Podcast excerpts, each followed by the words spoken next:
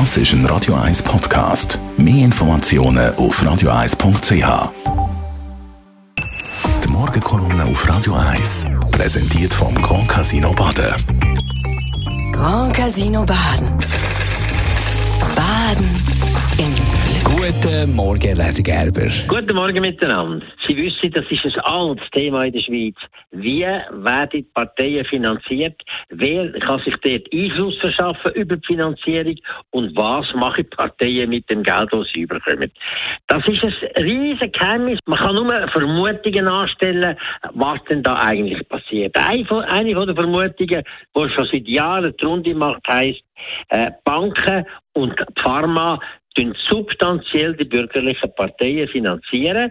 Und darum ist es auch so, dass keinerlei Regulierungen können in Kraft gesetzt werden oder entwickelt werden, wo die Banken missliebig sind, wo sie nicht haben wollen. Will man ja nicht die Finanzierung von ihnen verlieren. Und genau gleiche bei der Pharma. Es hat noch keine Regulierungen gegeben, die die Pharma nicht wollen, weil sie eben offensichtlich, sagt man, massiv die bürgerlichen Parteien finanzieren.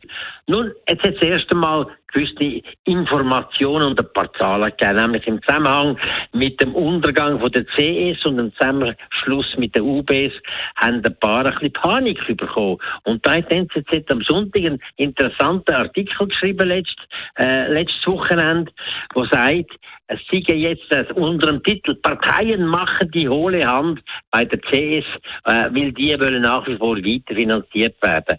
Insbesondere steht da äh, die FDP, aber auch die SP-nahe Anniklava-Morf-Stiftung sind da dabei. Die würden auch das Geld entgegennehmen. Und bei der Mitte wissen wir es noch nicht.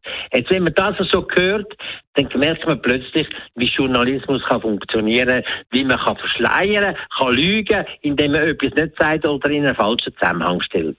Ich habe noch nie gehört von der Anniklava Morf Stiftung. Die gibt es tatsächlich, ich habe das jetzt verifiziert. Aber das ist ein kleines Stiftung, das sich ganz anderen Zielen gewidmet hat. Sie wollen nämlich Informationen publizieren, Studien publizieren zum Thema der direkten Demokratie. Sie machen keine Politik und tun sich nicht in Politik mischen. Und das ist etwas ganz anderes als die FDP und die Mitte, wo offenbar da substanzielle Beiträge übernehmen. Und so kann man total verschmieren und verlügen und etwas ganz anderes anstellen.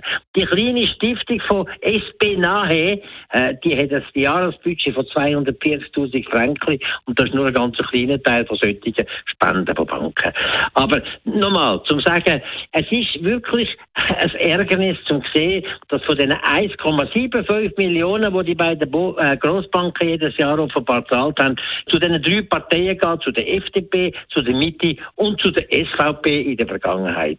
Die SVP sagt jetzt, sie nehmen das nicht mehr an, weil die Heige müssen gerettet werden. Sie wollen das nicht mehr haben. Aber dass die SP grundsätzlich und die Grünen nichts annehmen, das steht nur in einem kleinen Nebensatz und das ist eine, Detail, eine derartige Missinformation, die man da überkommt. Es ist höchste Zeit, dass man endlich die Sachen ganz klar offenlegt und nicht nur immer von solchen Transparenzvorschriften redet. Die Morgenkolumne auf Radio 1.